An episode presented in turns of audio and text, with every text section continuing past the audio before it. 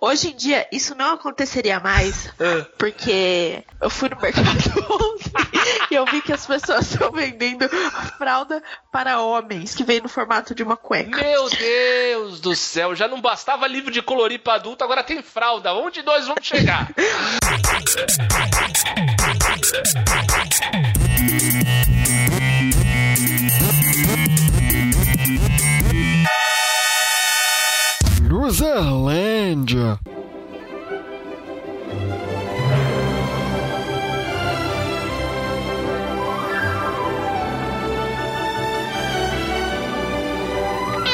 Sou feio, pobre, moro longe, mas ainda apresento esse podcast. Meu nome é Diogo Salles. Sejam bem-vindos à Luzerlândia em um episódio muito bem dirigido, Mari Molinari. Eu pedi a pauta e eu esqueci. Tamo aí pra isso. Muito bom! Vamos falar sobre Steven Universe. Vamos falar sobre o universo de Steven Spielberg, Roberto Feliciano. Tá animado pra isso? Estevão da galera, Estevão da galera. animadíssimo. O cara praticamente formou a nossa visão de cinema, né? Nosso, nossos, nossos gostos por Nossos cinema, gostos. né, Betão? Ana Cláudia, curte Steven Spielberg, Ana? Qual foi a minha surpresa quando você mandou a lista e eu achando que tinha visto pouquíssimos filmes dele e vi que já vi uma porrada, né? Ah, não, mas o diretor bom é exatamente isso. Há um ano atrás, Betão vai lembrar, a gente fez um sobre o Richard Donner aqui. E quando eu falei, pô, Uhum. vamos fazer uma pauta sobre o Richard Donner, Betão, ele, puta, mas eu não vi nada dele, eu só vi o Super-Homem. Eu Uhum. falei, viu mais do que isso. Ele, imagina, eu, ah, é? Daí mandei a lista pro Betão, ele, caralho, eu vi um monte. É. Não, você falou assim, né? Ah, você. Com certeza você viu pelo menos um. E cara, não, um não, foram muitos. É claro, é claro. é- mas é isso, porque o- a obra do Spielberg, ela tá intimamente ligada com a nossa geração. Os grandes sucessos Sim. do Spielberg e até os, os, os sucessos iniciais dele apareceram muito na TV pra gente, entendeu? Fizeram muito sucesso. E o jeito dele de fazer cinema é, é impregnou a- não- não- só os contemporâneos dele, como o nosso olhar pro cinema, tudo isso. E diz que a gente vai falar depois que a gente avisar para as pessoas como elas podem falar com a gente. Por exemplo, pode mandar um e-mail para luzerlandia@luzerlandia.com.br que ninguém manda mais, acho que virou coisa de velho, esse negócio de mandar e-mail. Pelo amor de Deus. Não é? Pode comentar lá no site luzer, é, luzerlandia.com.br embaixo da postagem do episódio que você ouviu. E pode nos seguir nas redes sociais, como por exemplo a rede do Marquinho da Galera, do Marquizuca. Do Zuquita da galera, e eu vou perguntar para Ana Cláudia, por favor, querida, qual é o Facebook da Luzerlândia? Uau, me pegou de surpresa, você nunca me perguntou isso. Eu acho que é facebook.com barra aluzerlândia. Exatamente, achou certo. Certa resposta. Quando a manda um eu acho, você sabe que tá no programa certo. Exatamente, exatamente. Aqui é um, é um programa cheio de achismos, opiniões e ideias absolutas. Sem isso, a, a internet não existe. Assim como também não existiria o Twitter, onde a Luzerlândia também tem um perfil. E eu perguntarei a Roberto Feliciano, por favor, meu querido, meu parceiro, qual é o Twitter da Luzerlândia? E https Nossa dois senhora, pontos esse é barra, raiz. barra twitter.com barra, é, barra loserlândia. Ah, eu, eu sempre respondo do Facebook e me confunde também, tá vendo?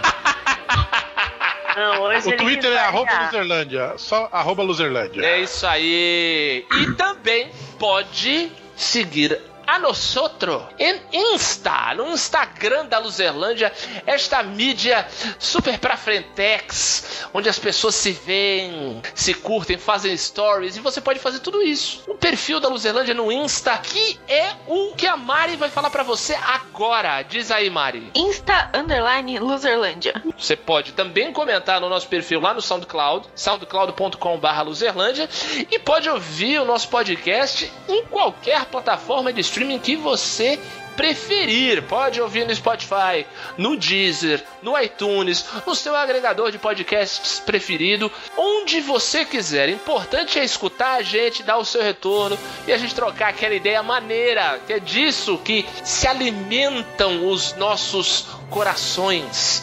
Então é com o peito em festa e o coração a gargalhar que vamos falar de Steven Spielberg. Bora!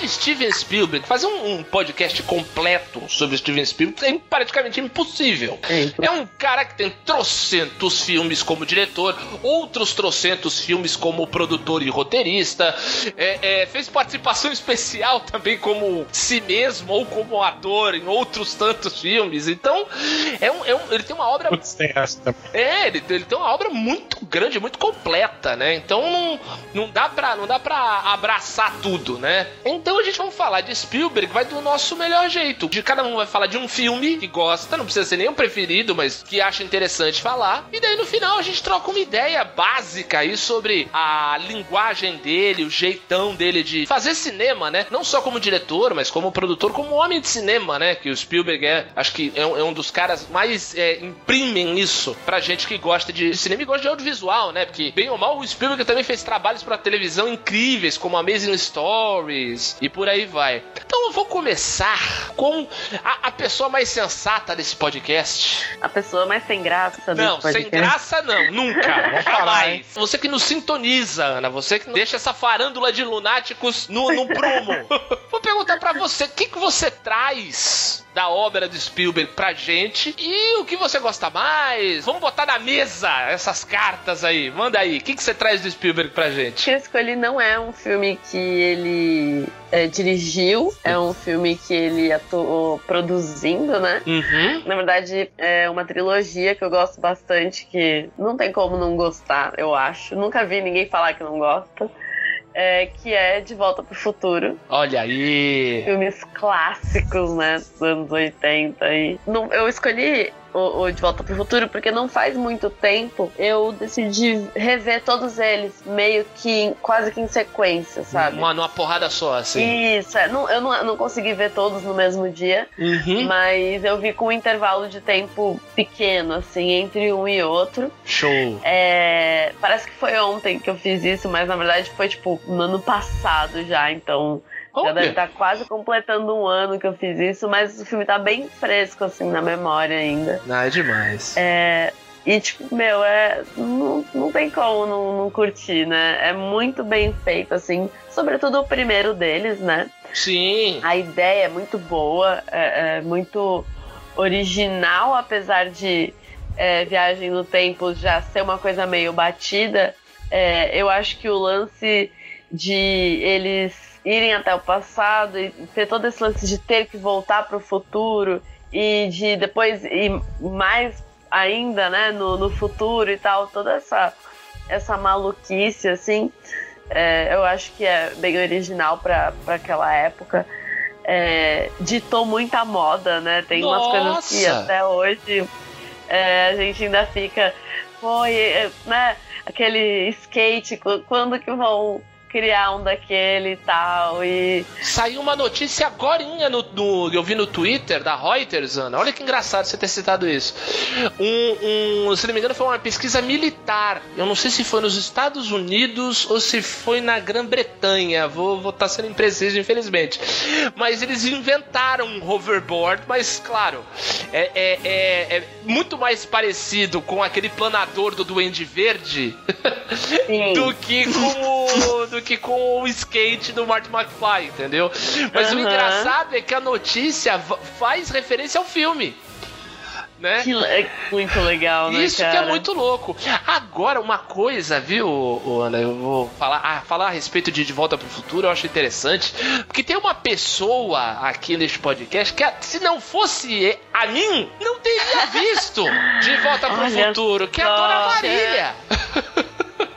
Exato. Mas em defesa da Mari, Uhum. eu tenho que dizer que como é um filme dos anos 80 e Uhum. que eu acho que deve ter passado assim na sessão da tarde quando a gente ainda era bem pequena, eu e a Mari a gente tem relativamente pouca diferença de idade, né? Então eu acredito que passou na sessão da tarde quando a gente era pequena, a Mari principalmente, a gente não é uma coisa que tenha chamado tanta nossa atenção. Então nós precisamos de pessoas mais velhas. Aconteceu o mesmo comigo. Evangelizar-vos. É, influ- Exatamente, nos influenciando a ver e, e rever, né, Uhum. o, o filme. Então, eu entendo total, Mari. Não, não, eu, eu, eu entendo também, mas tem que, tem que brincar com ela, porque ela não, não tinha visto. E quando ela me falou isso, eu fiquei horrorizado. Eu falei, como?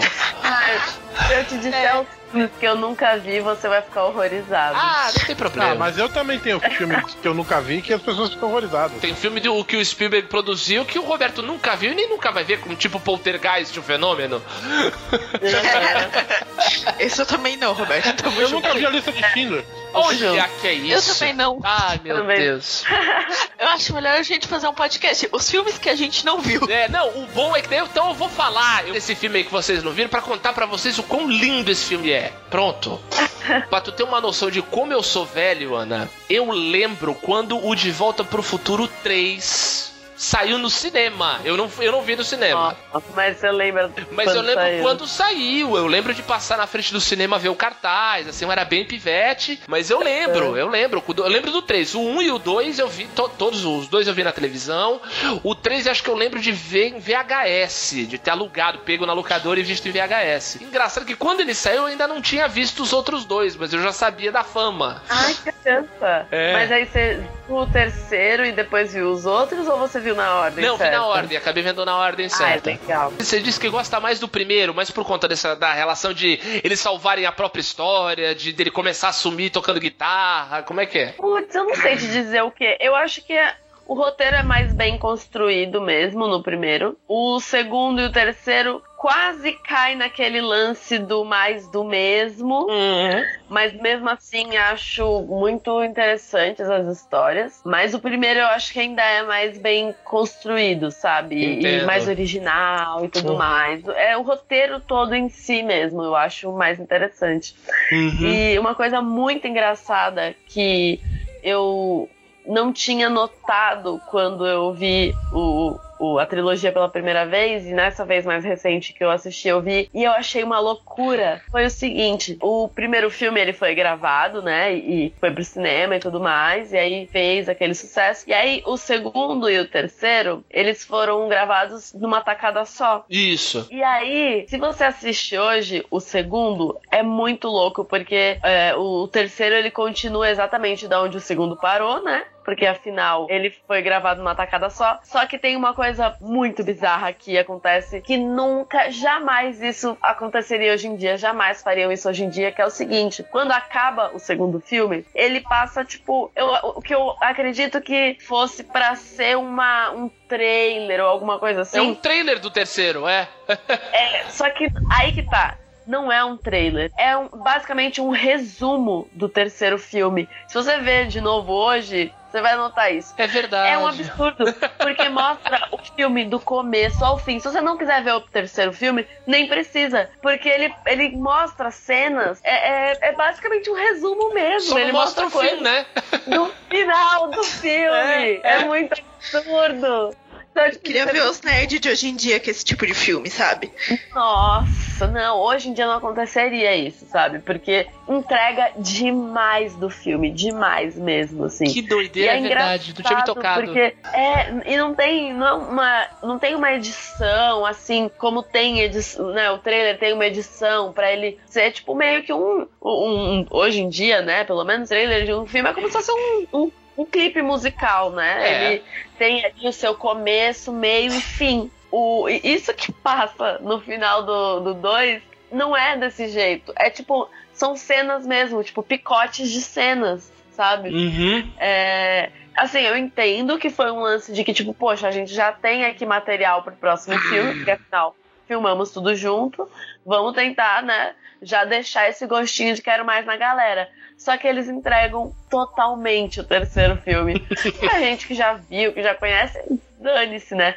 Mas na época, é era uma época diferente também, né? Não, acho que a galera não tinha tanto esse lance de. Não era um problema você já ir pro cinema sabendo algumas coisas e tal. Acho que isso foi construindo um pouco ao longo do tempo, vocês não acham? Não, acho. E, e olha, vou te falar uma coisa. Muita gente, principalmente a galera que não, foi no cinema, não deve ter nem Uhum. visto esse trailer. Pode Por- crer. porque era uma época, era uma época que não existiam cena pós-créditos. É, não total. tinha essa troca de informações a respeito de cenas pós-créditos. Você fala, olha, fica até o final Uhum. e tal. Então, assim, acho que só um- uma galera muito restrita acabou vendo isso. E como a, a diferença entre os filmes, se eu não me engano, foi um- o, o terceiro ele foi lançado um ou dois anos depois. O segundo? É, do segundo. Mesmo.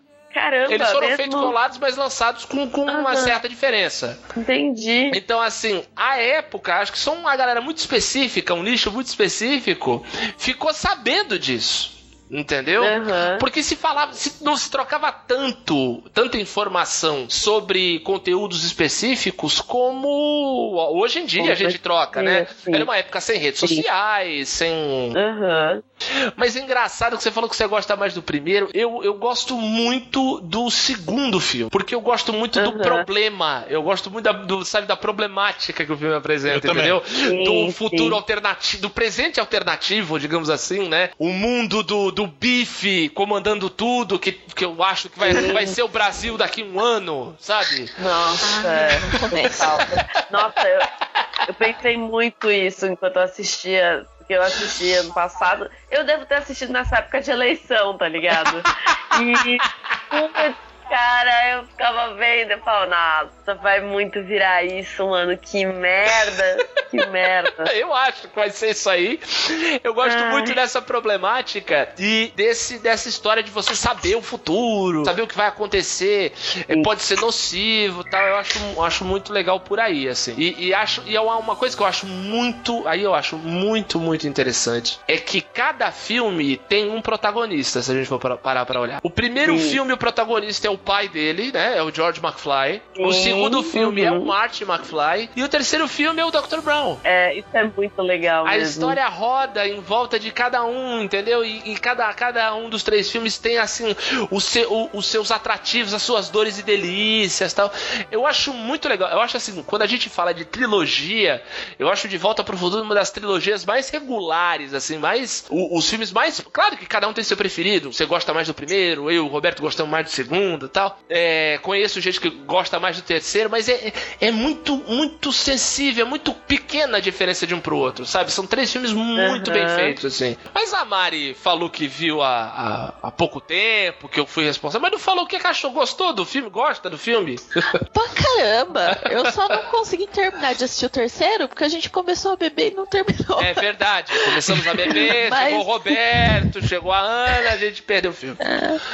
Mas o, o primeiro eu assisti quando eu operei o olho. E aí, tipo, eu meio que não podia ver TV. Eita. Eu, ti- eu tive Meu que ficar, tipo, três dias no escuro, né? Uhum. Aí eu botei o brilho da TV Rolê lá aleatório da Mari. to- toda vez, né? Aí eu fiz o quê? Botei o brilho da TV no mínimo, do mínimo, do mínimo. Falei, vou assistir uma coisa que eu devia ter assistido há muito tempo e nunca assisti. Aí eu botei lá de volta pro futuro e aí eu pilhei muito. Aí eu mandei mensagem pro Diego falando, mano, é muito da hora, não sei o quê. Aí começou a tradição de assistir de volta com, de volta com o futuro. é Foda, hein? De volta pro futuro com o Diogo e a Janine. Que aí eu assisti o dois com eles e. Tipo assim, é a primeira vez que eu tava assistindo, então era muito. Meu Deus, o que, que tá acontecendo? Muito tipo, legal. Todo mundo já sabia. E eu, tipo, a encantada, emocionada do rolê. Meu, eu adoro. É muito legal. Inclusive, pela referência do meu outro filme favorito do Spielberg, que é Tubarão, que é esse. Tipo, tem aquela cena do Tubarão 19, tá ligado? Sim, muito bom. Muito bom. É, legal. é muito que eu esperava do futuro, sabe? E ele ainda zoa falar, o tubarão ainda parece artificial. É, total. E, e também tem o, o meu item de luxo mais desejado da vida, que é o Mag, que é o tênis mais da hora do universo. Ah, é muito foda. Esse tênis é, nossa, meu sonho também ter esse tênis. Nossa. Mas uma coisa que, que eu acho muito, muito interessante do De Volta pro Futuro é que o seguinte, há quatro anos rolou um hype monstruoso desse filme, né? Porque era uma data que aparecia no filme, né? Isso, exatamente, outubro de 2015, que é onde tem o. Vai, é onde se passa a sequência do futuro do segundo filme, né? Uhum. Nossa, foi muito legal. Eu lembro que eu, eu na, na, na, época, eu mudei meu perfil, minha foto de perfil do, do Facebook pro Martin. Uhum. É, que mais? Ah, teve uma participação muito legal nesse dia do Michael J. Fox e do Christopher Lloyd, né, que faz o Dr. Brown, no Jimmy Kimmel, né? Que é o, vai, é, o, é um dos programas mais populares, talk show do, do, dos Estados Unidos tal. Eles chegam com o DeLorean. Nossa. Eles falam, nossa, doutor, chegamos em 2015. É muito bom. Muito legal, Muito muito, legal. Assim é um. É, não podemos deixar de citar Rick and Morty, né? Pô. Que é totalmente inspirado no, no Marty e no Doc, né? No Sim, Doctor. é uma versão terrível, É. né? Uma versão terrível. Muito bem feito também, né? E inspirado neles. aí. Maravilhoso, sou apaixonado por Rick and Morty também. Maravilhoso, maravilhoso. Já que os dois bonitões aí falaram que nunca viram a lista de Schindler, eu me vejo na obrigação de falar deste Opa. filme maravilhoso. Acho que a Ana também não viu, Ana, a lista de Schindler? Também não. Nenhum também dos não. três Aí, ó, viu. Esse filme é três bonitões. Vai rolar uma sessão laranja mecânica em Santos aí. O Diogo vai botar todo mundo sofá. Estão É, convocadíssimos. Estão convocados. Este filme é Não, Laranja lindo. Mecânica eu vi, Laranja Mecânica eu vi. Leu até o livro, né, Betão? Sim, sim. Gente, assim, eu, eu acho que vocês- não devem ter visto porque acharam. Ficaram com preconceito porque o filme é preto e branco, vai. Confessa. Não, nem, é isso, não. É, filme é Eu nem sabia que é também. o não filme é preto também, e branco, mas, ele é todinho em preto e branco. mas não é um problema. Não, assim, sem brincadeira, a lista de Schindler pra mim é um dos filmes, assim, no ponto de vista cinema mesmo, juntando imagem, atuação, fotografia, época, tudo, um dos trabalhos de cinema mais incríveis que eu já vi. É lindíssimo, assim, o filme é de uma poesia, de uma brutalidade ao mesmo tempo, que é de. de- é- são encantadores, sem brincadeira, são encantadores. E foi quando, finalmente, o Spielberg ganhou o Oscar dele. Foi com a lista de Schindler que o Spielberg ganhou o Oscar de melhor diretor, melhor filme e tudo. E foi muito bonito que ele, o Spielberg, é todo, sé- todo serião, né? Todo do não sei o que, recebeu o Oscar, agradeceu serinho, mas aí quando ele virou, com, com a estatueta na mão de diretor, quando ele virou e foi saindo pros bastidores, a câmera pegou ele de frente e ele começou a chorar. Nossa, Ele jogando a lágrima e tal. Porque o, o- Spielberg, ele é um cara que ele é muito ligado, tanto que não é só a lista de Schindler, né? Ele também fez o Resgate do Soldado Ryan, que é outro filme sobre a Segunda Guerra. Ele é, um, ele é um do. Ele é daquela geração baby boomer, né? Que são os filhos Uhum. da Segunda Guerra, tudo isso, né? O pai dele serviu o exército e ele tem uma, uma relação muito atribulada com o pai. A propósito, recomendo, tem um documentário da Gabriel maravilhoso a respeito dele, da vida dele, do, do Spielberg, que conta muito a respeito da formação dele como, como pessoa, a criação, a relação dele com os pais e tudo. E é muito louco como tudo isso vão aparecendo nos filmes dele. Depois, mais pra frente, quando a gente for falar um pouco da linguagem, eu, eu explico um pouco melhor. Mas então ele, ele fez um pouco esse filme, A Lista de Schindler, um filme que fala sobre a Segunda Guerra, meio que fazer um, prestar um tributo ao pai dele, né, que serviu no exército americano durante a Segunda Guerra e o Resgate do Soldado Ryan é um- uma homenagem maior ainda, assim, mais próxima ainda. O louco é que é o seguinte, a história do, do- da Lista de Schindler, né, é sobre um, um cara chamado Oscar Schindler que simplesmente um alemão vivendo no, no sendo membro do partido nazista, tudo isso resolveu se tocou, né? No meio daquela loucura toda, que o que estava se fazendo na Alemanha era uma loucura, né? Era um absurdo, era um genocídio, tudo isso. Mas ele falou o seguinte: se eu, eu, um homem só, sou um empresário, né? ele era um empresário. Eu não de fato, eu não posso fazer nada, cara. Pelo amor de Deus, eu, o país é governado por um, um maluco, cercado de malucos, e tem uma horda de malucos a serviço desses caras. Como é que eu vou fazer para ajudar essa gente que tá sendo exterminada por ser quem são, né? Não por terem feito qualquer coisa. Daí uhum. o que, o, que, que o, o, o, Schindler faz? Isso é uma história real. O mais legal é isso. Aham, uhum, imaginei. Ele começou a. ficou amigo assim, dos caciques do partido nazista e conseguiu, com a ajuda do governo alemão, montar uma fábrica muito grande de, de esmaltados. A mão de obra judaica era muito barata naquela época porque não se uhum. pagava nada, né? Os judeus eram praticamente Sim. escravizados. Então o que, que ele fez? Ele inchou a fábrica dele com um porrilhão de judeus, dos mais incapazes possíveis para que estivessem eles trabalhando para ele, eles não iriam para o campo de concentração. Olha só. Então, muitos, muitos judeus, assim, ele empregou cara que já tinha perdido um braço, ele empregou para ser supervisor da fábrica dele um professor de história, entendeu? Ele contratou, é, se não me engano, 12 secretárias pessoais com mil, com mil aspas para ele, para exatamente para o seguinte, para inchar a fábrica do, do, da maneira mais absurda possível, para que essas pessoas não morressem, uhum. entendeu? E daí dentro dessa realidade ele vai mostrando toda a luta do Schindler para, é, é, digamos assim, contratar cada vez mais gente e proteger esses funcionários no meio dessa loucura toda que era o nazismo e era o auge da, da Segunda Guerra Mundial e ao mesmo tempo mostrava além de mostrar essa situação do Schindler, mostrava a situação dos judeus. Então, no, durante o filme você vê muitas cenas horrorosas de campo de concentração, de, de execução sumária, de queima dos cadáveres dos judeus, da, de como os nazistas se portavam para com os judeus, o expurgo do gueto de Varsóvia, por exemplo, é, tem, é uma, uma cena muito chocante, que é uma garotinha de uns 14 anos, loirinha, enquanto os judeus estão saindo de uma área que já era. Eles já tinham sido jogados para a periferia da cidade, eles já tinham sido tirados das suas casas e tinham ido para o gueto de Varsóvia, que era um, já era um bairro só para eles, e eles estavam sendo tirados do gueto e indo para os campos de trabalho, né? Pros, de trabalhos forçados, para os campos de concentração. E eles estão indo uhum. carregando o, o, o pouco que eles têm para ir para os trens né? Já com, com estrelas de Davi costuradas por cima das roupas, tudo isso. E essa garotinha atirando pedras neles e gritando: Adeus, judeus! Adeus, judeus! Entendeu? Com muito ódio, uma garotinha. Entendeu? Uma menina que devia, sabe, tá na escola, devia, dentro das atividades mais pueris possíveis, ela tava vomitando ódio em cima de pessoas que de fato ela nem conhecia. E vai mostrando isso. Tem uma outra cena, o Spielberg pega ele e marca uma, uma menina judia, no meio da loucura dos expurgos dos guetos, tudo isso, deve ter uns, no máximo, 6, 7 anos, no, no máximo. Ela é bem pequenininha e ela tá usando um casaquinho vermelho. E aí todo o filme preto e branco, a garotinha com o casaco vermelho gritando na tela, assim. Nossa. Destacando. E assim, mostra numa primeira cena ela perdida, sabe? Vê que ela parece que ela perdeu os pais. No meio da loucura, assim. E o Schindler tá longe, olhando, assim. E depois ela aparece numa outra situação terrível, tal, que eu não, não quero contar, porque senão vai estragar para vocês que não viram. Uhum. Mas. Ah, a propósito, eu não falei, né?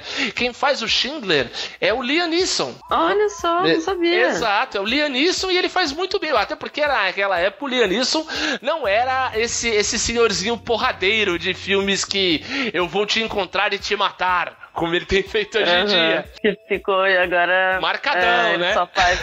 Ficou super marcado. Só faz filme assim agora. Isso, isso. Mas nesse filme você não acredita. Assim, ele foi indicado ao Oscar de melhor ator, tudo. Ele manda muito, muito bem. E ele tem como secretário um contador judeu que ele fala assim: eu só posso ter um contador judeu porque são os melhores contadores do mundo para com comandar as minhas finanças. Mas na verdade é o cara que faz a lista, a tal lista de uhum. Schindler. Porque ele conhece muitos judeus e ele vai hum, fazendo essa lista de funcionários, de pessoas que vão morar, praticamente morar dentro da fábrica do Shin. E o, o esse, esse cara é o Ben Kingsley, que quem não conhece é um tremendo ator. O pessoal mais ligado aí nos filmes da Marvel vai lembrar dele como o falso mandarim. Mas esse cara é um monstro de ator, já venceu o Oscar no começo dos anos 80, fez Gandhi. É demais. E no meio da loucura, ele acaba sendo levado num desses trens para campo de concentração. E vira uma loucura do Chile tentar trazer ele de volta, tudo, mostrar os papéis tal. Bem, resumo da história.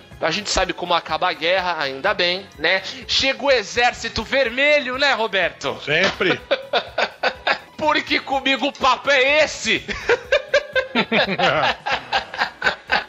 o Exército Vermelho chega, acaba a guerra e o filme, o filme termina mais ou menos com, com a guerra acabando e o, o Schindler falando: Poxa, eu podia ter vendido meu carro, eu teria contratado mais, mais judeus. Eu, se, se, se eu vendesse esse broche do Partido Nazista, eu teria salvado mais gente, sabe? E no final tem um. Isso não é spoiler, esse, esse fim, mas é muito bonito que daí mostra uma cena já na realidade, sem número, um monte de judeus, alguns sobreviventes da lista do Schindler, outros descendentes dos sobreviventes indo no túmulo do Schindler colocar uma pedra em cima do túmulo dele, vai indo um atrás do outro. Dessa hora o cabra aqui se acabou de chorar. Vou, vou, vou confessar. Mas o filme é lindo demais. Ele, ele trata a, a, a parte terrível, o pior do ser humano, de uma maneira muito crua e, e muito, muito poética, apesar de tudo, entendeu? Sabe, o Ralph Fiennes, que, que os fãs de Harry Potter conhecem como Voldemort,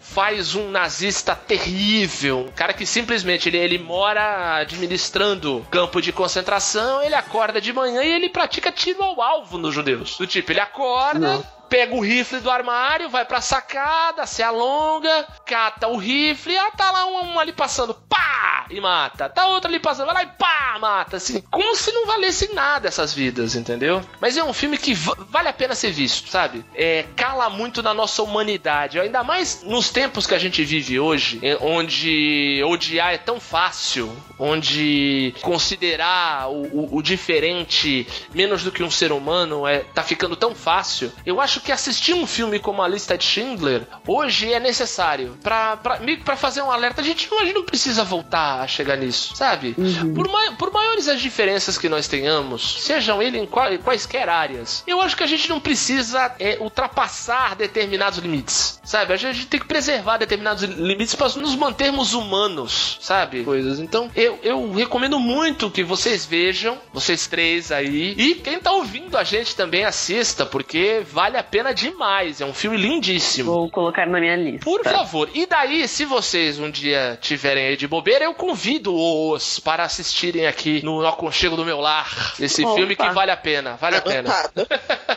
quando, a, quando a moçoila vier pra Santos aqui. A gente marca. Em breve. Em breve, em breve, isso aí. Agora eu vou pedir para então você, Marília Molinari, já deu uma dica aí que eu já até sei que você vai falar aí. Solta o bicho na água aí, Marília. Fala aí do seu filme do filme preferido. Ah, antes eu queria só mandar um salve pro Roberto que gosta de falar que eu tenho os rolê aleatórios. Ah. Queria dizer que eu, que eu tô gravando esse podcast enquanto eu costuro uma calça minha, tá? Fica aí aquele que, que singelo. Queremos imagens no Instagram da Luzerlândia nesse momento, claro, por claro. favor. Deus o livre. E quem é que se surpreende, né? Mas enfim, vamos falar do, do meu filme favorito, do Spielberg da, da vida, no caso é Star Wars.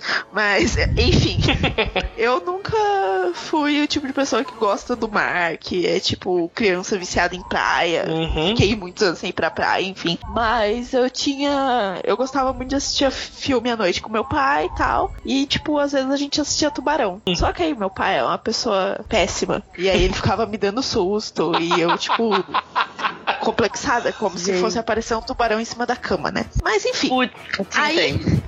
com, medo de, né? com medo de ir no banheiro achar que vai sair um tubarão de dentro da privada, né?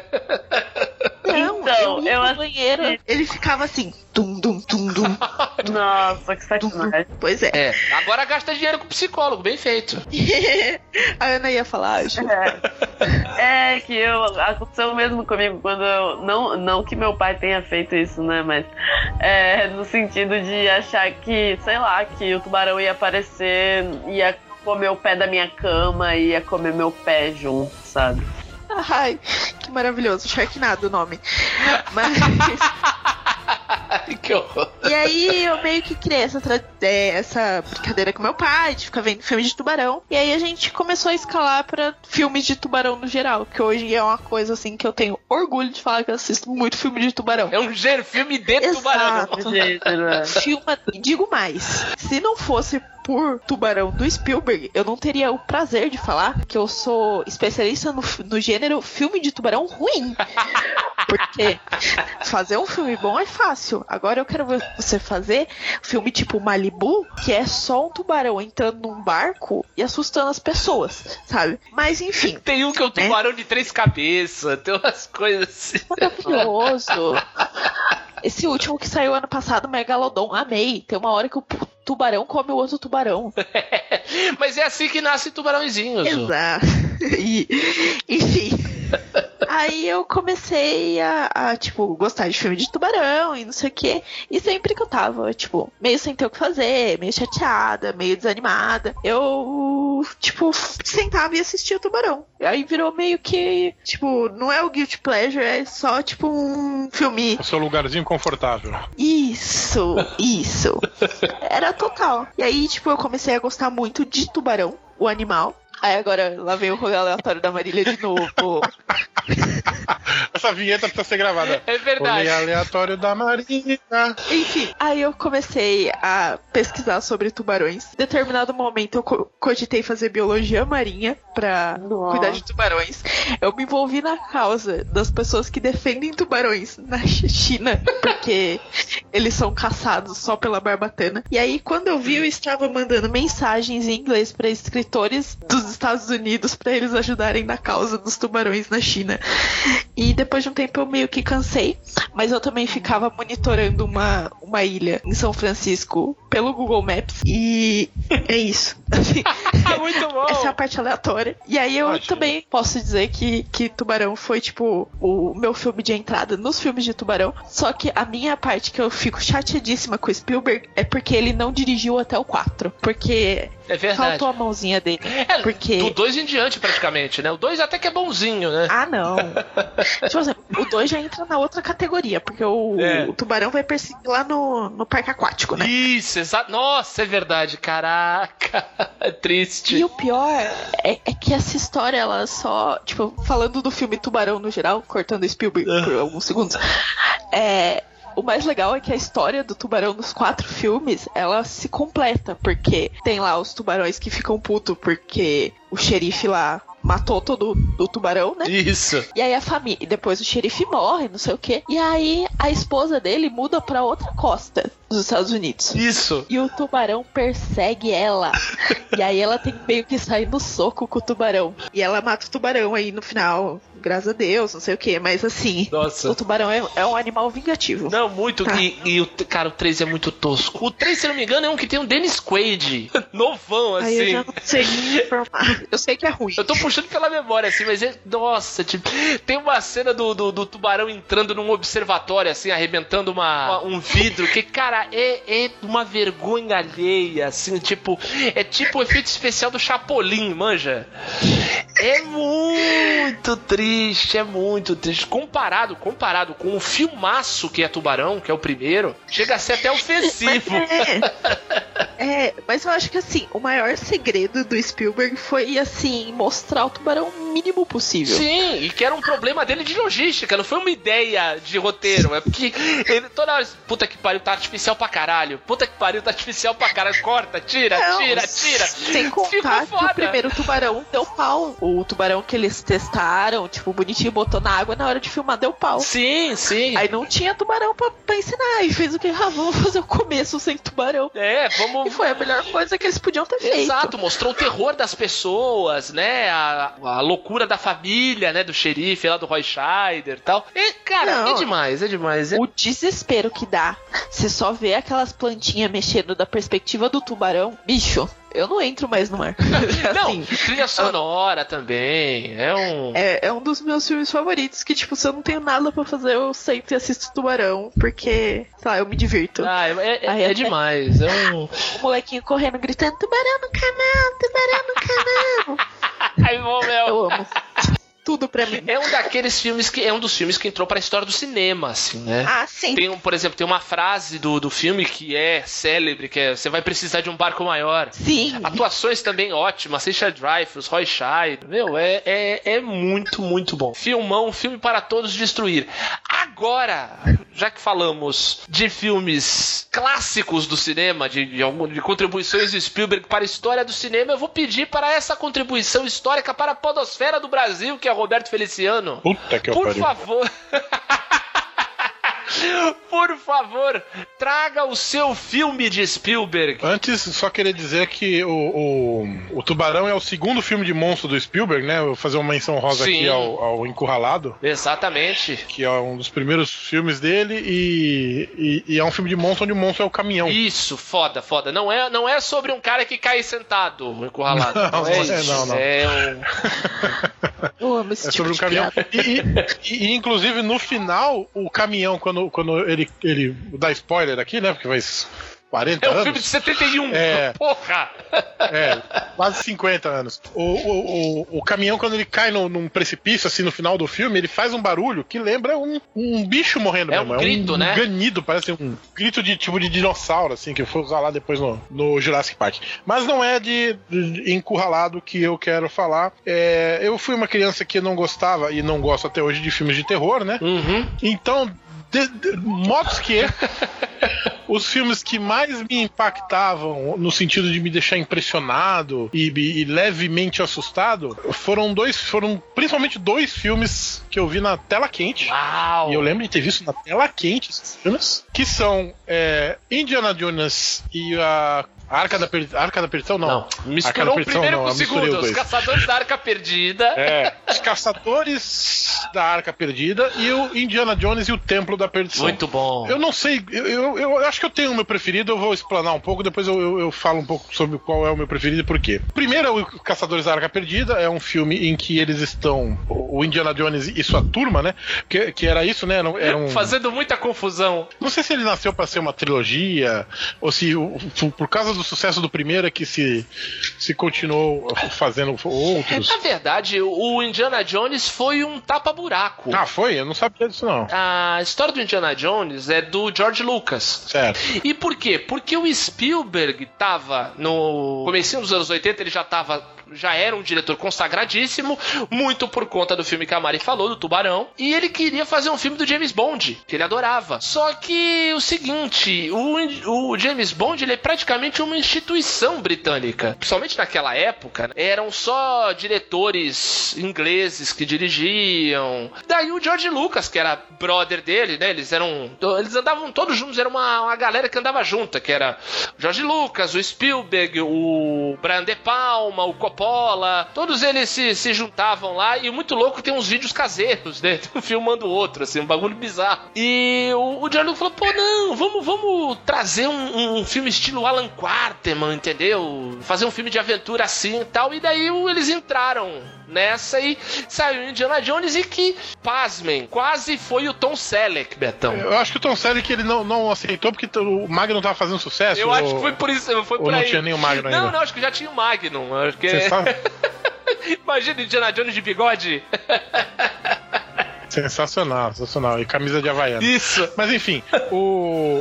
Aí o primeiro filme, ele e a sua turma, né? Estão atrás da Arca da Aliança, né? Que é um artefato sagrado para os católicos, né? E judeus também. E ju- é, e judeus também é. E tu sabe que, que, que durante muito tempo eu, eu me interessei por esse lado da história, por causa do filme. Olha. Eu, fui, queria- eu queria saber o que, que era a, a Arca da Aliança, a história, não sei o quê. Agora, num tempo que não tinha internet, né? Então eu ficava consultando basicamente Putz, a Barça. Bíblia e. Barça, é. Eu, eu- eu- e foi a época que eu mais li a Bíblia, porque eu ficava procurando referência disso na Bíblia. E, e biblioteca da escola, biblioteca municipal. É um filmaço, assim. Eu acho um- a cena dele no, no, fosso com as cobras. Puta que pariu, que, que, que aflição. que aflição, que aflição. Aí o, o- o horror dele ah, por cobras, né? Assim. Sim. E depois vem o segundo, que aí eu, eu- eu digo, esse é o meu favorito. O, o Indiana Jones no Tempo da Perdição, pra mim, tem é, as cenas mais clássicas de toda a, a antologia Indiana Que Jones, se né? passa antes, né? É um, é um prequel. É, é, é. É, é- é- é nesse que tem a cena da a, a famosa cena dele, dele roubando lá o ídolo e, e fugindo da bola gigante. Não, não, fugir da bola É- é- gigante é, a esse que primeira cena dos Caçadores da Arca Perdida. Os caçadores da arca É, perdida, a isso. primeira cena. E a primeira. E a cena de abertura do. do... Do Templo da Perdição, ele tá. Da É, Perdição. ele tá em Xangai, no, naquele restaurante. Ah, e, num bar. Isso, e o cara Isso, faz isso. ele tomar veneno, e ele corre atrás, e tem os Isso. tiros na, dentro da moeda gigante, tem a dançarina e tal. E aí ele entra no avião, né? E aí, Que é do cara que tava perseguindo ele. Avião que era do cara que tava perseguindo Aí ele. ele vai parar lá no. E, cara, e, e- eu, tenho, eu tenho cenas marcantes desse filme até hoje, cara. Eu lembro do, daquele, do, do, do Dalcin chegando pra ele assim. Ah, o Dalcin. ele fala, como é que é o nome do que ele fala? Acho que é o nome da cidade, é. É o palácio. Pancot Palace. Palácio- to us. Palácio. Não, não, não, não, não. Não, é, não, não, não era, era o Palácio de Pancot. Ah! Porque era dublado, né? Anos 80 era dubladão.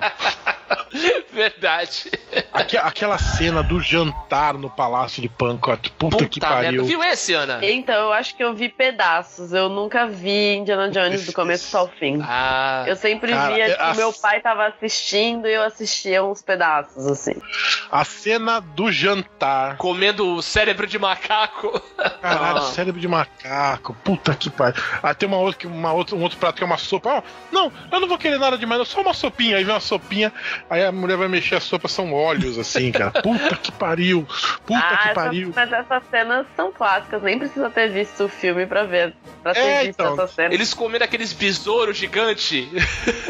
Sim. Aí depois eles vão lá pro, pros subterrâneos do palácio. Aí tem que, a mulher tem que meter a mão na, naquela. ah, Puta que aflição aquela cena dela mantendo a mão no buraco cheio de, de lacraia aí, de puta que pariu. E, claro, a cena do, do, do ritual lá, do. i, o, o, o, i, o, o. Ah, não, isso é. arrancando, arrancando o coração, o cara né? ah, metendo a mão assim, arrancando. E eu brincava quando era criança de, de, de colocar a mão assim no, no meu peito, assim, pra ver se arrancava. Mas nunca Kalima! consegui. Enfim, é. Kalima! Isso, E eu que Kalima. sou aleatória. A última cruzada, eu, eu, eu vi quando. Eu vi. E não, eu só vi uma vez, é o único filme de, Nossa, que eu só vi uma vez. adoro esse. Não tenho muita lembrança, a não ser a cena lá da ponte invisível lá. O caminho, o caminho da fé. Caminho da of Faith, né? O caminho da fé. Exatamente. E a caveira de cristal, né? Que é um. Que eu- eu- eu- É, é. Então, é aí que tá. É um filme, pra mim, é um filme tão bom quanto os outros. Que traz elementos tão bons quanto os outros, porém, as pessoas viram mais velhas. viram com a suspensão de descrença muito mais baixa. É, entendeu? pode ter sido esse o problema. E daí, e daí, ah, não gostam tal. E óbvio, né? Tem também a inteligência da internet que obriga as pessoas também a não gostarem. Porque se você gosta desse filme, você é burro. Se você gosta desse filme, você é medíocre. Eu confesso que eu só vi uma vez e. Comigo no cinema, pomba. Sim, sim, sim, com você e uma galera, grande elenco. Exatamente. É, nós dois e grande elenco. Deixei de ver um jogo eliminatório do São Paulo na Libertadores pra ver esse filme. Um jogo eliminatório do São Paulo? Não, a eliminação do São Paulo. Era um jogo o eliminatório. O. São Paulo tava sendo se classificando até 5 minutos, assim, tava nos acréscimos, tomou um gol. Perdeu pro Fluminense, não foi isso, Betão? Foi o Fluminense. Se eu bem me lembro, é, Fluminense. Mas, cara, eu- quando saiu, eu falei, cara, foda-se o São Paulo, eu quero ver o Indiana Jones, é meu herói. A gente foi uma, a gente foi uma, Foi. foi uma ruma de Foi uma gente, ruma né? de gente, exatamente, uma farândula de malucos. e foi legal pra caramba, foi uma ótima noite. Porra, vimos o filme, depois saímos pra comer, foi legal pra caramba. Sim, sim, Foi- e é, foi uma quinta-feira, né? Foi, foi um dia aleatório. É, foi uma assim. quinta-feira, mas, meu, demais. Pô, eu, eu gosto desse filme. É que eu falo, o meu, o filme dos, dos quatro, o meu preferido é o A Última Cruzada. Por conta do Sean Connery, porque tem umas cenas de, de, Sim. de ação incríveis. Eu preciso rever. É, não, aquela, aquela, aquele início do filme do jovem Indiana Jones, com mostrando, eh, tipo assim, é, é- cara, é, um- é uma cena de origem que é melhor do que um monte de filme de origem de herói. Você descobre o, o medo dele por por cobra, você vê a origem do chapéu, você vê a origem do chicote. Gerou até uma série. É, essa, essa primeira sequência, olha que loucura, Betão. Essa primeira sequência do filme gerou uma série de TV chamada Jovem Indiana Jones, que se passava Sim. nessa época. Meu, é eu adoro, Caraca. adoro esse filme. E outra, tinha um jogo de videogame maravilhoso, que era Indiana Jones A Última Cruzada, que eu joguei até esfolar os dedos, assim, adorava jogar. Fechei, olha, amor que não se mede, não se repete. Mas, Ana, você precisa, você precisa ver esse filme, acho que você vai gostar, apesar de todos os apesares. É mesmo? Eu, olha, acho que principalmente o primeiro. O, o, uhum. o primeirão, que é o, Os Caçadores da Arca Perdida, é muito interessante, Sim. porque assim, é isso. É um, é um arqueólogo americano é, indo salvar uhum. um artefato histórico importantíssimo, que é a Arca da Aliança, onde estão guardados os Dez Mandamentos, Sim. contra os nazistas. Que tem um arqueólogo, Olha, um arqueólogo evil francês, que é o Belloc. E daí uhum. tem toda uma história de onde onde está enterrada a arca e como acha a arca. E daí tem um ritual, não sei o que. É muito, muito legal. Legal, legal. Vale a pena. O segundo também é muito bom. E o terceiro é sobre o Santo Graal. É, uma, é mais parecido com o primeiro. É isso também. São os uhum. nazistas indo atrás do Santo Graal, que tá em um templo escondido no meio do deserto tal, da Mesopotâmia, assim. E eles vão atrás, e ele vai para Veneza, e ele, ele vai, vai pra, pra Edimburgo, e ele vai pra Áustria, entendeu? Achando as pistas, montando tal. E daí tem o pai dele, que quem faz é o Sean Connery. É muito 10, uhum. muito 10 mesmo. E, e, é, e assim, é a primeira, foi a primeira coisa impactante, assim, de, de, filme, assim, que eu, que, que eu via e que ficava imitando aquela cena do, do, do cara mexendo com, a, com, as espadas e ele dando uma chicotada no cara. Ah, muito bom, dando um tiro. dando, é, dando um tiro, o cara mexendo com as espadas e ele dando. Ah, vai. Algo meio tipo, ele tá armado, eu tô armado. Não, e essa, e essa cena tu sabe que foi de improviso, né? Não. Tu não, não sabe dessa? Porque o seguinte, esse primeiro filme, né, Os Caçadores da Arca Perdida, ele foi todo gravado na Tunísia, porque é um país africano que tem deserto, tudo tudo, tem um cenário todo para você fazer o que eles fizeram e tem um clima político mais assim amigável para uma produção de Hollywood. Só que o hum. seguinte, a galera foi para lá e eles tiveram que fazer um monte de coisas tal e foram num restaurante não muito recomendado. Tava a galera toda com uma tremenda de uma caganeira. Quem nunca? Né? Exato. Né? Só quem tava sussa era o próprio Spielberg. Então ele queria mais é que a galera se fudesse. Lá, amigão, bota a fralda e faz aí, porque eu sou produtor e diretor do filme. Você me obedeça. Mas o que aconteceu? O Harrison Harrison Ford desesperado de se cagar com, a, com aquela história. E, pomba, e a ideia era, a cena era eles saírem na mão mesmo. Daí ele sugeriu, pô, por que, que eu não dou um tiro nele e acaba tudo? Daí o cara falou, puta, eu acho que ficaria um gancho legal, interessante. Aí então tá bom, foi lá, tu acabou com a cena logo porque eu tinha que ir no banheiro cagar. Caraca. Olha, hoje em dia isso não aconteceria mais porque eu fui no mercado e eu vi que as pessoas estão vendendo fralda para homens que vem no formato de uma cueca. Meu Deus do céu, já não bastava livro de colorir para adulto, agora tem fralda. Onde nós vamos chegar? Oito unidades por 30 reais no supermercado de pau no cu aqui da cidade. ah, tá certo. Muito bem, para fechar, vamos falar cada um do que gosta mais do, do, do, jeito do Spielberg, assim. Você, Ana, você que descobriu, teve essa descoberta hoje do, dos é. filmes que você viu do Spielberg. Me diz aí, o que, que você acha mais interessante, assim, do jeito dos filmes dele, da, da, da atmosfera? O que, que, que você curte mais nele? Eu gosto, acho que da linguagem popular, sabe? Uhum. É, de não ser, tipo, super pretencioso, de não, é, não ser pseudocult, sabe? Uhum. De ter realmente uma linguagem bem popular e, como você falou, bem, bem chiclete mesmo, né? uhum. né? Que, que são filmes mesmo que, que é pra fazer sucesso, que é pra, pra levar a galera realmente pro cinema. Me irrita um pouco alguns diretores que, que escrevem para um público muito nichado e específico e que deixa tudo muito subentendido para você ter que refletir e ninguém chegar a conclusão nenhuma, sabe, a respeito da história. Não me, me entretém só até certo ponto, então não, não, não curto. Então, tipo, essa linguagem super popular dele de realmente levar o filme para todo mundo e todo mundo assistir, todo mundo entender e você assistir de galera mesmo, assistir com família e, sabe, todo mundo ter de fato aquele entretenimento ali, eu acho muito legal. E não sei, tem alguma coisa da linguagem dele mesmo. E tem conteúdo do mesmo jeito, né? Exatamente, da mesma forma que às vezes um filme super cult e tal, que às vezes nem consegue um filme que quer passar uma, uma imagem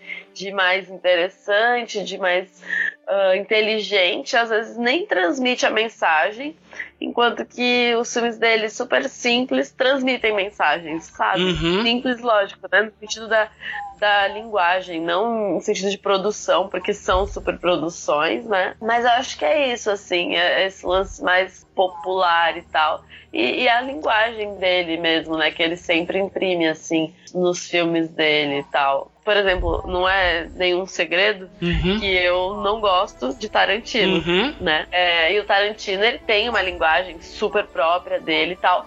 Mas eu não, não, me, não me agrada, eu acho pesado, eu acho os filmes dele muito verborrágicos e tal. E, e entendo, super entendo e, e respeito quem gosta, mas acho pesado, assim. Uhum. E o Spielberg, não, ele tem essa leveza, né? De. Realmente é um filme pra, pra todo mundo, assim. Os filmes dele são filmes, assim, pra todo mundo, né? Eu, eu gosto disso, acho legal. É, entretém de verdade, diverte e tal. Family friendly, é né? Family friendly. Essa é, é isso aí, essa é a expressão que define. Boa, boa. Não, eu vou- falar pra você, engraçado que o, o que eu curto no, no Spielberg tem um, muito a ver com, com o jeito que você gosta, assim, desse negócio do family friendly. Que é o seguinte, pra mim, o Spielberg é o diretor que melhor dirigiu criança na história do cinema. Verdade. O- em todos os filmes do Spielberg, as crianças atuam de uma maneira inacreditável. Vou citar um exemplo só, ET. É um, é um filme protagonizado por três Sim. crianças. Sim. Sim. Que botam o filme no bolso. É um dos filmes mais eh, célebres e mais lembrados da história do cinema. Com três crianças Uhum. de, de, de protagonistas. Aí, e foi vendo esse documentário que eu falei mais cedo, que eu descobri o segredo. O Spielberg falava o texto atrás da câmera. Ah. E, era, aí- e foi isso que ele fez com o velhinho indiano aí que o Roberto gosta do Templo da Perdição, sabia, Betão? Não sabia. O velhinho não sabia falar uma palavra de inglês. O velhinho não sabia nem o que tava falando.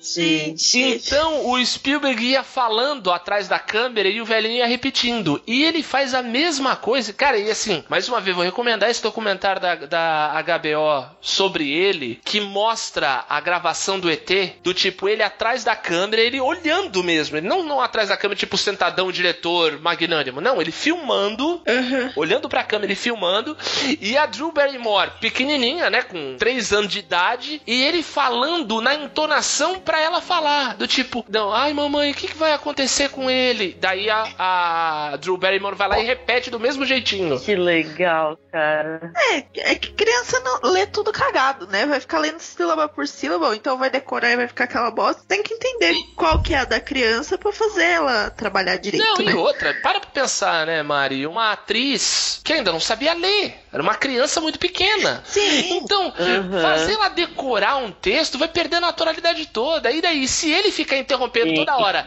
é, fulana, para e faz de novo, fulana, para e faz de novo, vai estressar a criança. Sim, total. Ah, total. Vai, vai traumatizar a criança. Até. Se a gente E vai ficar uma bosta. e o filme fica uma bosta. Pô, do- do- desse jeito, ele não só dirigia a criança bem, a criança falava o texto do jeito que ele queria e ele trazia naturalidade, Sim, sabe? total. Sem querer ser um, vai, um, um tintereiro, né? Um, um manipulador da criança. Não, ele, ele só dava o fio e a criança ia. Um som guia que ele fazia. E é incrível. E mostra, assim, o tamanho da empatia que ele tinha com os personagens infantis. E daí a gente começa a entender por que filmes como ET, como Contatos Imediatos do Terceiro Grau, que também tem um monte de criança, que as crianças se dão muito bem e fez com que nós, quando crianças, ao ver esses filmes, nos identificássemos tanto com essa linguagem dele, né? Com esse jeito dele de fazer cinema. Pra vocês terem uma ideia, o Contatos Imediatos de Terceiro Grau tem uma cena que ele viveu. Tem uma cena do garoto brigando com o pai, que foi uma cena que ele queria, que ele fez com o pai dele, porque assim, os pais dele se separaram quando ele era adolescente. E quando a mãe dele quis se separar, o pai dele ficou sozinho na sala chorando. E ele ficou revoltadíssimo com o pai, porque o pai era uma figura ideal para ele. E daí essa revolta ele bota no terceiro, no contato imediato do terceiro grau, que uma hora que o pai enlouquece, começa a ficar vendo o disco voador, e a mulher acha que ele tá pirando, e ele começa a chorar, e o, e o filho reclama dele. Seu bebê chorão, seu bebê chorão, não sei o que. É uma cena que ele viveu, cara. E ele botou no filme entendeu? Com um moleque fazendo texto. Então, assim, eu sou, sou muito fã dessa sensibilidade do, do, do Spielberg para esse tipo de coisa, sabe? Coisa que ele ultimamente não, não, faz mais, até porque ele tá fazendo outros tipos de filme, apesar do último filme dele ter virado um episódio inteiro aqui da Luzerlândia, que foi o jogador número um. Diz aí, Mari. Kino! filme delicioso. Foi ele, o Spielberg voltando pro jeitão dele de anos 80, aquele filme de sessão da tarde. Total. Delicioso. E tu, Mari, o que, que tu gosta mais no Spielberg? O que, que você acha mais interessante? Cara, eu, eu acho que, assim, tem dois fatores que me pegam no Spielberg. Um é o como ele consegue ser extremamente tocante do que ele faz. Acho que, tirando o jogador número um, o último filme que eu assisti dele foi o The Post, ah. com a Mary Streep. Meu, eu, foi um filme que eu sentei na beirada da cadeira, que eu me arrepiei inteira. E assim. Como que eu posso explicar isso? Calma, eu vou chegar lá. Assim, eu que, que, tipo, sonhava em trabalhar com jornalismo e tal ver toda aquela situação do impasse de divulgar uma situação, não divulgar, e a, aquela tensão bem construída e todo o lance de tipo, você ficar muito preso. E a hora que aquilo desenrola, parece que tira 15 mil quilos do seu peito e, tipo, no final dá tudo Filmão, certo. Hein? E é tipo. Filmão da porra. O, porra, é um filme que, que me tocou pra caralho. Que eu saí do cinema falando assim, puta, eu preciso fazer alguma coisa pra mudar minha vida. E... que legal. E foi, foi, total um filme que me tocou muito. Mas é, o que me pega mesmo no, no Spielberg é a versatilidade que ele tem para trabalhar com coisas do, do nosso imaginário. Hum. Tipo, ET, Tubarão, Jurassic Park, que é tipo um negócio incrível, Sim. incrível. É tipo. E, e, são coisas que você vê que tem a mesma.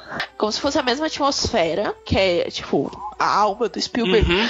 mas ao mesmo tempo ele não usa a mesma fórmula que eu acho do caralho. Porque ele podia muito bem só trocar o ser imaginário em questão e, tipo, fazer o mesmo rolê. E vender do jeito que se vende hoje em dia a maioria dos filmes. É verdade. Mas é tipo, você pega Jurassic Park, ele tem um contexto, um, uma, uma estrutura, tudo bonitinho. Aí você vai, tipo, pega ET é outra, mas você, você meio que sente que é o mesmo rolê, mas distante. Eu, eu pilho muito nisso, porque sei lá, é você vê a capacidade da pessoa de trabalhar em cenários diferentes sem contaminar. Sim. Porque, meu, o auge dele foi no quê? 10, 15 anos no máximo. Imagina a cabeça desse é cara. É verdade, é verdade. Ele... Vai, ó, se a gente for falar do primeiro filme pra valer dele, que foi o Encurralado, que é de 71, o Tubarão é de 78. Tubarão que ele explodiu, ele inventou o termo blockbuster praticamente né? O arrasa quarteirão, que era porque as filas Total. davam a volta no quarteirão. É, é, o cara tinha meia dúzia de filme feito, o cara tinha sete anos de carreira só. Olha isso. Loucura, né? Loucura, loucura. Não, eu ia falar o tanto que ele escalou. Sim, e o cara inquieto, né? Ainda inquieto, ainda Sim. procurando histórias para contar tal. Muito foda. E tu, Betão, o que te agrada mais neste senhor cineasta? Bom, já que a Marília falou mais ou menos o que eu ia falar. Olha né? só coisa. Ah, pronto. Cheguei primeiro. Ah, pronto. Eu vou falar. Eu vou falar de cavalo de guerra, né? Tem coisa melhor que ele tenha feito do que o cavalo de tu guerra. Nem viu o filme, e... Eu sei. Por isso, é, é, você vê que é tão tosco que você não vai ver e aí você beba, escapei. não vi, não gostei, é isso. Obrigado. Beijo. então, beleza, um beijo, gente. Tchau.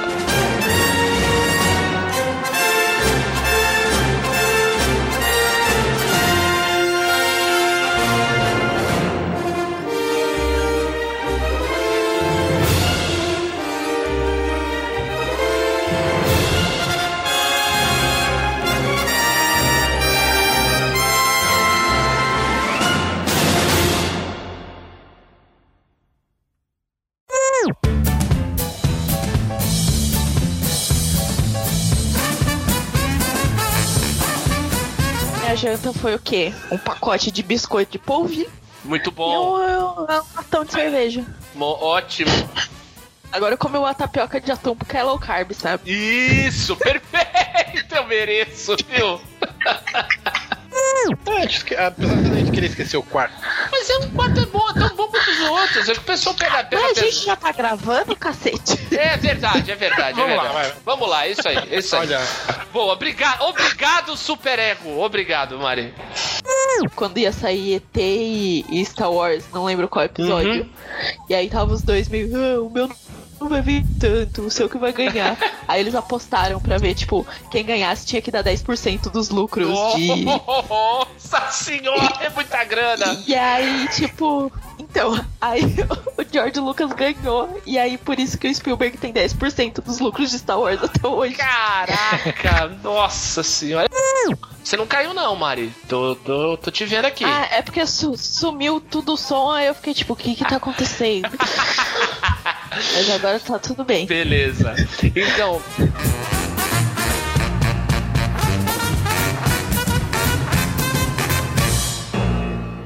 Uh, Stadler, Yeah, what? is that it? Yes, it's over. How'd you like it? I don't know. I slept through the whole thing. Well, you didn't miss much. E fim de papo nessa porra, falou? Away!